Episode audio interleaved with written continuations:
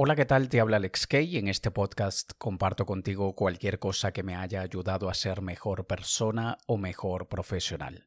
Es perfectamente normal y comprensible que descartemos todo aquello que no comprendemos, especialmente cuando eso que no comprendemos lo sentimos como una amenaza, como algo que nos puede afectar de forma negativa. Tenemos creencias y por otro lado tenemos convicciones. Una creencia, digamos, que no tiene tanta fuerza como una convicción. Cuando nosotros estamos convencidos de algo, aunque nos pongan las pruebas delante y aunque las pruebas sean del tamaño de un elefante, lo vamos a descartar. Porque estamos convencidos de algo. Y esas convicciones son subjetivas, porque ¿Cómo es posible que dos personas sumamente cultas e inteligentes, con una capacidad de raciocinio asombrosa, con habilidades cognitivas admirables, ¿cómo es posible que se contradigan y tengan convicciones totalmente opuestas si ambas tendrían exactamente la misma capacidad para llegar a lo que, entre comillas, queremos llamar verdad absoluta? Y esto es una prueba de que las convicciones son muy potentes y las convicciones nos definen. Ayer lo comentaba con un nuevo amigo, César le envió un saludo, escucha este podcast, y yo le comentaba que para mí es sumamente importante verme y que los demás me vean como una persona de mente abierta. A mí no me gustaría que nadie me tache de obtuso, de cerrado, de que no quiero ver las cosas de otra forma. Y esto hace que yo quiera buscar siempre otra perspectiva. No necesariamente que la vaya a aceptar, pero quiero entender la otra perspectiva. Si alguien me dice algo que va completamente opuesto a mis convicciones, yo quiero entender la perspectiva de esa persona. Y repito, entenderla, no necesariamente aceptarla, porque si me dicen, te aseguro que la Tierra es plana, Cuéntame, eh, ¿cómo lo ves tú? Porque yo, yo siempre lo he visto como que es una tierra redonda. Cuéntame cómo llegas a esa conclusión. Cuéntame qué te hace cambiar de tierra redonda a tierra plana. Y quiero entenderlo, quiero escucharlo, pero no esperes que acepte que la tierra es plana. No lo voy a aceptar. Pero al abrirme y entender otras perspectivas, hace que en ocasiones mis convicciones tiemblen, se cuestionen, y yo mismo digo, vaya, esto es algo que siempre he tenido esa convicción, pero ¿será que tengo la razón? ¿Será que estoy en lo correcto? Porque ¿cómo es posible que otras personas tengan una opinión, una, una, convicción, que es de lo que estoy hablando, tan fuerte y yo también tengo una fuerte y esa persona no es idiota y yo tampoco? Y es aquí cuando nosotros debemos entender que gran parte de nuestras convicciones están asociadas a nuestra autoidentidad. Y si tú logras cambiar tu autoidentidad, cambiarás tu vida. Y vamos a ver, al inicio he dicho, es normal que descartemos aquello que no comprendemos. Cuando yo he hablado de este tema, mucha gente se cierra. Porque, ¿qué me estás diciendo? ¿Cómo que cambiar mi autoidentidad? Que, o sea, yo, yo estoy claro quién soy. Vamos a ver. La autoidentidad tiene varias connotaciones, según el contexto. No tiene nada que ver en este caso con la autoestima. Tiene de alguna manera relación, pero en este contexto no es a lo que me refiero. No es la manera como nosotros nos apreciamos a nosotros mismos, sino es más bien aquellas etiquetas que nos hemos puesto nosotros a nosotros mismos. A veces esas etiquetas nos las han puesto otras personas y la asumimos, nos convencemos y a partir de allí las asumimos como nuestras. Pero vamos a ver, si hay algo que es importantísimo para nosotros es nuestra autoidentidad. La autoidentidad es de lo más valioso que podamos tener en la vida. La gente nos puede arrebatar el cargo, la posición económica, incluso la pareja, pero jamás se atrevan a arrebatarnos nuestra autoidentidad.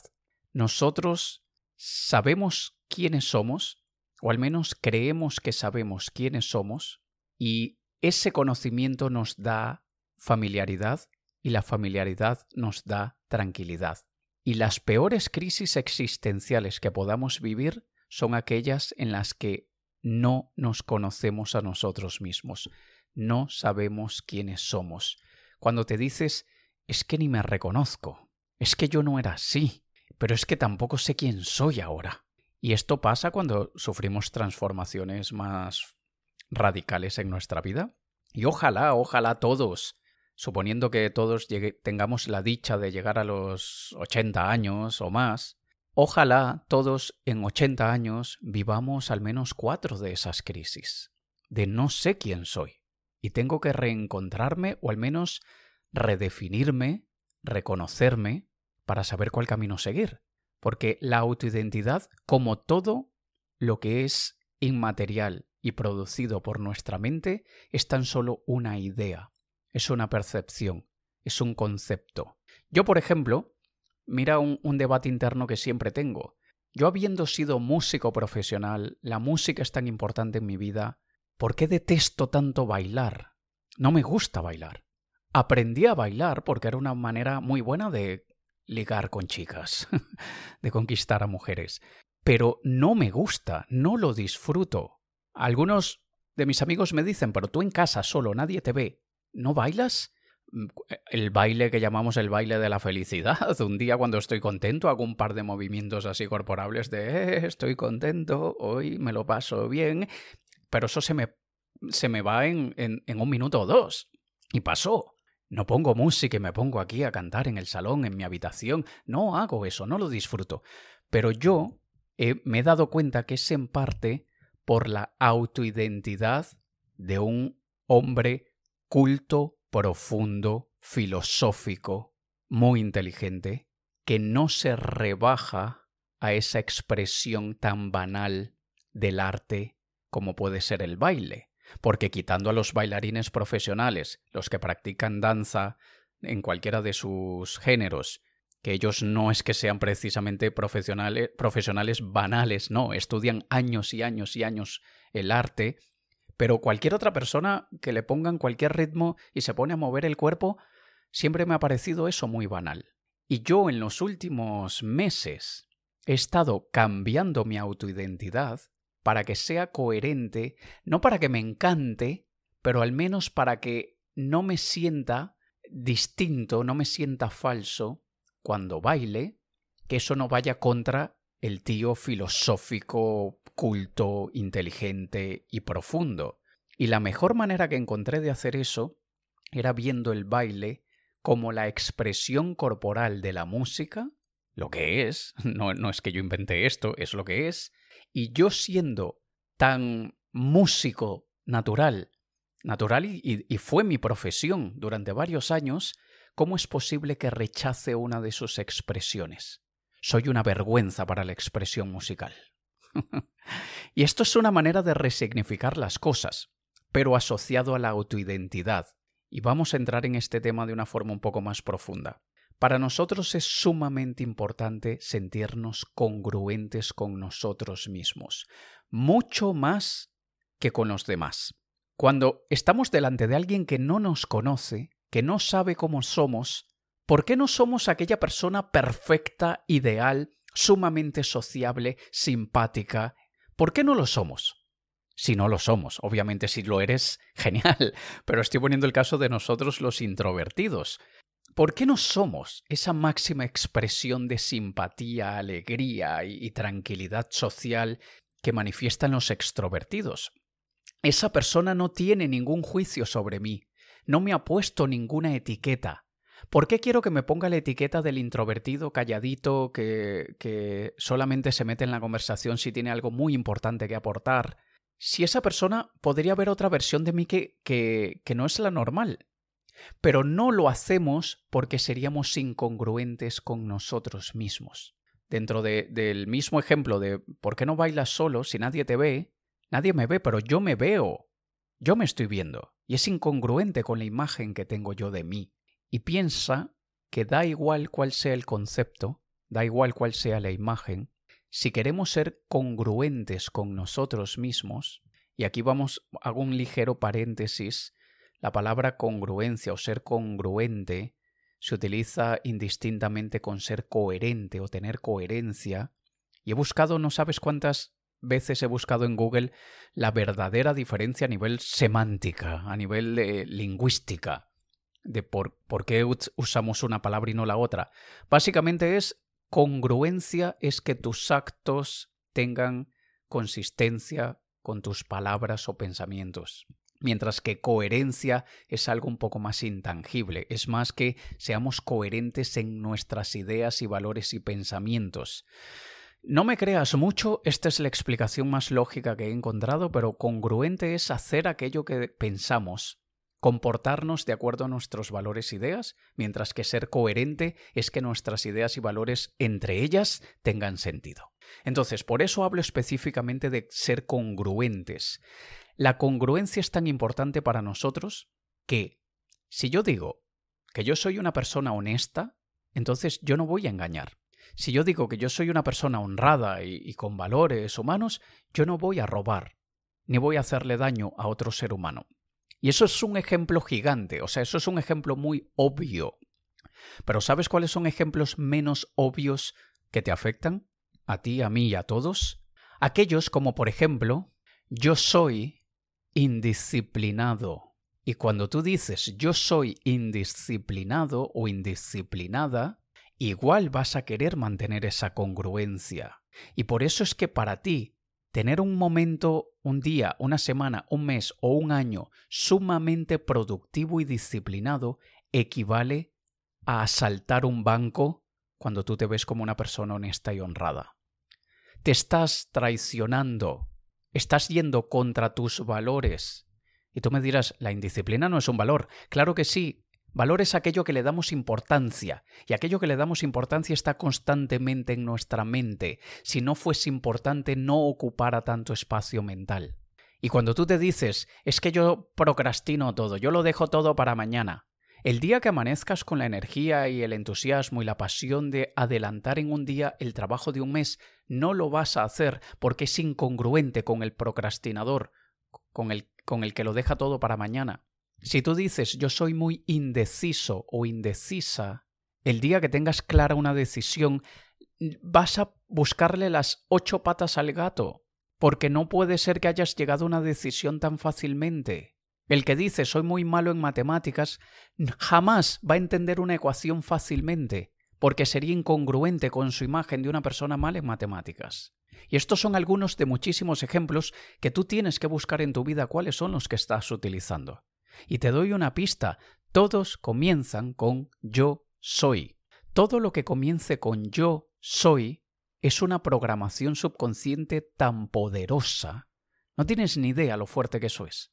Yo hoy, y desde hace un par de años o tres años, ni de broma, ni de broma, digo frases que comiencen con yo soy si no son verdad, si no es lo que quiero programarle a mi subconsciente y si no es una creencia que yo quiera tener para el resultado que quiero obtener. Yo jamás diré yo soy lo que sea si eso me va a obstaculizar todo aquello que quiero conseguir. Y lo sé porque yo toda mi vida, por la educación de mis padres, de mis abuelos, de, los maestros, yo, yo soy, me siento muy dichoso de haber tenido una muy buena educación. No, educación de historia, matemáticas y tal, que, bueno, que sí no estuvo mal, pero educación social, moral, ética, de cómo ser buena gente, de cómo comportarnos bien. Y yo siempre he tenido eso en mi autoimagen. Yo soy una buena persona, yo soy muy educado, yo soy muy cortés, muy elegante. Luego cuando llega un momento de mi vida en la que veo que a nivel de negocio, a nivel de estrategia comercial, vende ser déspota, ser agresivo en el lenguaje, decir las cosas sin la más mínima empatía, poner el dedo en la herida y restregar el dedo y retorcer el dedo en la herida. Y digo, ostras, esto funciona, me estoy forrando de dinero con este lenguaje, porque estoy captando la atención de la gente. Y cuando captas la atención de la gente, quieren escuchar lo que tienes para decir. Y cuando escuchan lo que tienes para decir, un porcentaje de ellos resonará con eso que tienes para decir. Y un porcentaje de ellos serán tus fans. y te querrán comprar lo que sea que les pongas delante. Y cuando yo años más tarde me doy cuenta que yo estoy siendo falso conmigo mismo, que me estoy traicionando a mí mismo, que por una decisión comercial estratégica me volví lo que en España llamamos borde, me volví desagradable y lo usé para facturar más, me sentí fatal, me sentí fatal. No es que no me daba cuenta cuando lo estaba haciendo, pero miraba hacia el lado. El dinero era muy bonito como para ignorar el dinero y darle importancia al sentimiento. Entonces, ¿qué hacemos? Ignoramos el sentimiento y le damos importancia al dinero.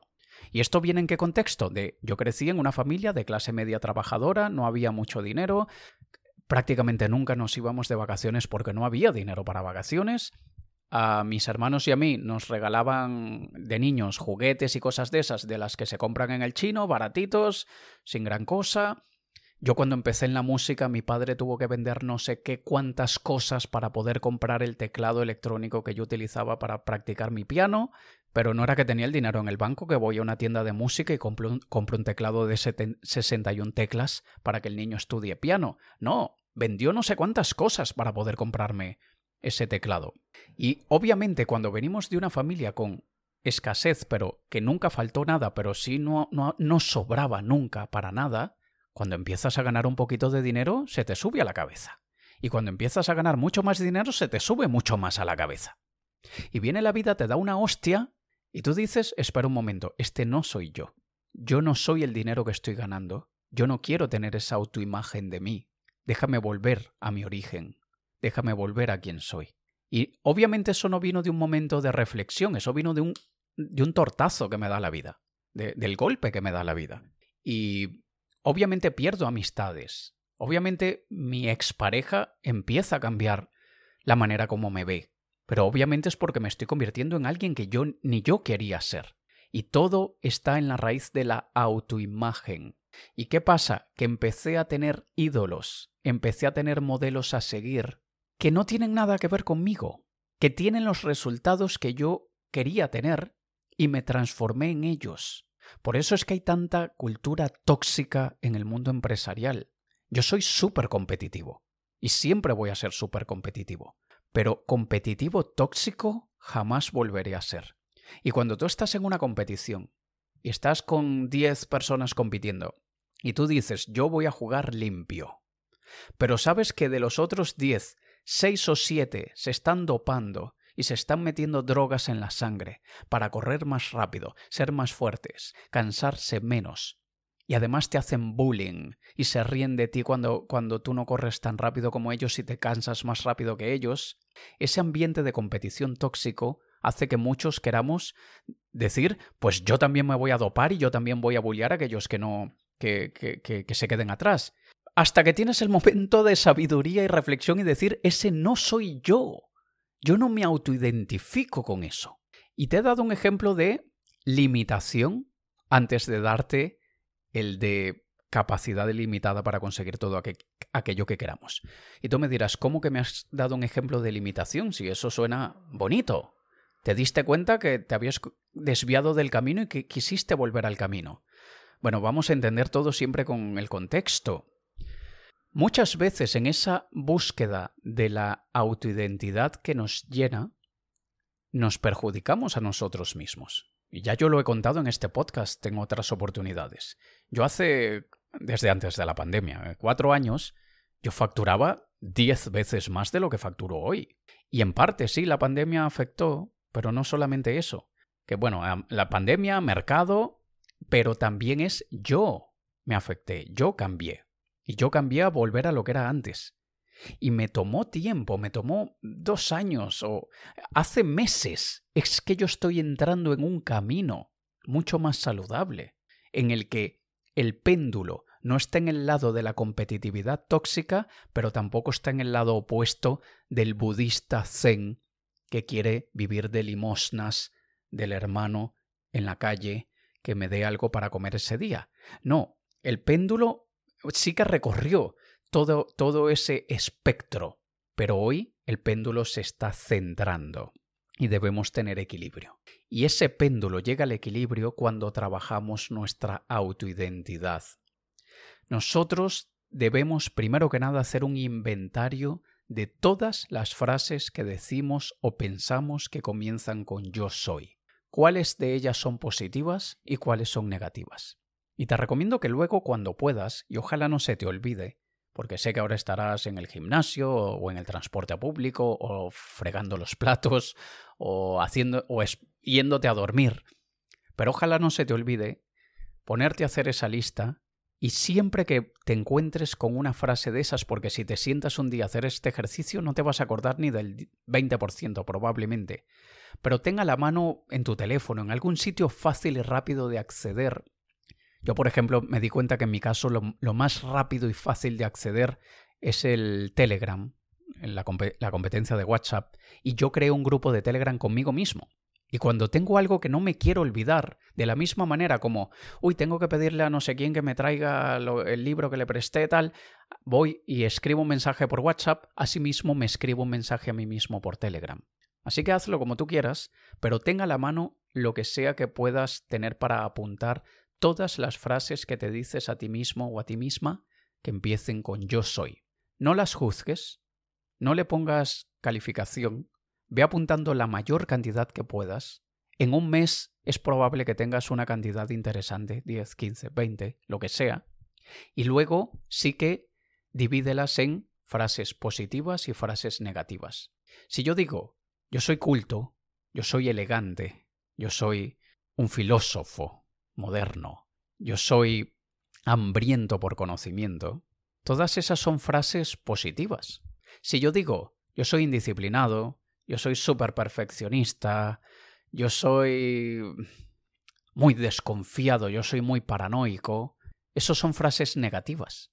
Y luego que las separemos, vemos cuáles de ellas que consideramos positivas puedan tener un lado negativo y cuáles de las negativas puedan tener un lado positivo. Porque yo te podría decir que mis frases de yo soy culto, yo soy elegante, yo soy inteligente, yo soy filosófico, yo soy profundo a nivel cognitivo, es malo, para muchas actividades sociales. Y decir soy perfeccionista es malo, pero tiene un lado positivo si ese perfeccionismo no me detiene, no me atrasa, y como he dicho yo ya en este podcast anteriormente, yo me considero un perfeccionista operativo funcional. Es decir, yo doy lo mejor que tengo para dar, intento hacer las cosas lo mejor que pueda, tengo una atención a los detalles impresionante se me escapan siempre cosas, como a todo el mundo, pero tengo muchísima atención a los detalles, me obsesiono por pequeñas cosas que nadie ve sino solamente yo, pero eso no me atrasa. Eso no hace que nunca haga nada. Eso no hace que un proyecto que tenía en mente hace 10 años aún no lo haya lanzado esperando que esté todo perfecto. No, yo me pongo una fecha. El 15 de septiembre voy a hacer tal cosa. Y llueve, truene o relampaguee, yo voy a hacer esa cosa el 15 de septiembre. Con todo mi perfeccionismo. Pero eso es porque llegué a trabajar en mi autoidentidad del perfeccionismo positivo. Y asimismo tenemos que resignificar muchas otras cosas. Así que recuerda que todo aquello que tú te digas a ti mismo que comience con yo soy es una reprogramación subconsciente que estás haciendo. Y luego que hayas hecho esa lista, de buenas y malas, ve cuáles de ellas te van a ayudar a llegar a tu objetivo de vida y cuáles te van a atrasar o a desviar de tu objetivo de vida porque todos queremos una vida plena, tranquila, en paz, feliz y con más dinero del que vayamos a necesitar en nuestro día a día para nunca tener que estresarnos por ese tema, para poder darnos un gustito u otro cuando nos apetezca, para poder darle dinero a nuestros familiares cuando lo estén pasando menos bien y eso no nos afecte a nuestro bolsillo. Todos tenemos los mismos deseos. Pero ¿cuáles de mis frases yo soy me están impidiendo llegar a eso? ¿Cuáles de las diferentes etiquetas que le he puesto a mi autoidentidad me están alejando de eso?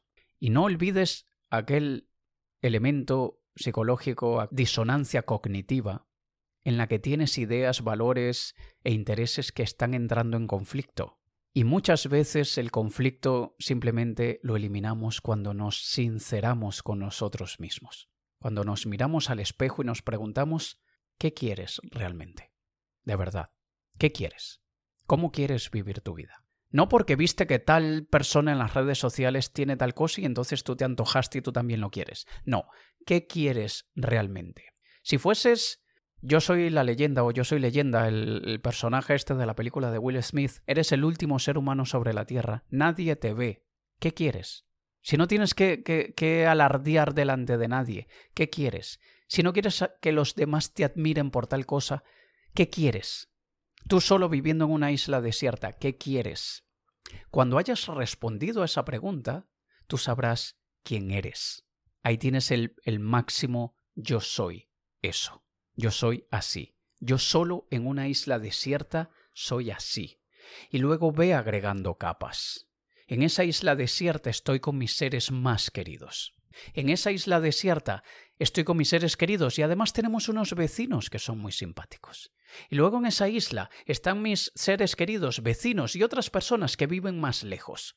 Y luego hay diferentes profesiones, diferentes ocupaciones, diferentes lugares que visitar. Y ahí vas agregando las capas que te van dando otras profundidades del yo soy. Y si tú quieres de verdad, de verdad, escúchame, si tú quieres de verdad cambiar tu vida para mejor, mejorarle en todos los sentidos, simplemente tienes que ir buscando como un jardinero que va cazando aquella hierba mala tienes que ir buscando cuáles son las frases malas que comienzan con yo soy que te están afectando. Y hay muchas que no comienzan con yo soy, pero que de alguna manera ya te hicieron que te autoidentificaras. Por ejemplo, mi padre era alcohólico. Yo vengo de una familia muy disfuncional. Eso no comienza con yo soy. Pero padre alcohólico, ¿qué traduce el yo soy? ¿Yo soy un alcohólico en potencia? ¿Yo soy una persona que creció sin una figura paterna admirable? ¿Yo vengo de una familia disfuncional? ¿Yo soy defectuoso porque mi familia es defectuosa? ¿Qué trae detrás esas otras frases que no comienzan con yo soy, pero que pueden llegar a un yo soy? Y créeme que cuando hagas esto, vas a transformar tu vida para mejor, porque tendrás herramientas que antes no tenías, tendrás una imagen de ti que antes no tenías. Y si quieres que yo te ayude a desarrollar esto, muy pronto voy a dar una clase en la que te voy a enseñar a cómo reprogramar tu mente subconsciente para que te conviertas en éxito. Si quieres asistir a esa clase, envíame un mensaje por Instagram y dime, Alex, avísame cuando des esa clase en la que vas a enseñar a reprogramar el subconsciente. Y desde luego, te avisaré. Te ha hablado Alex Kay. Un saludo.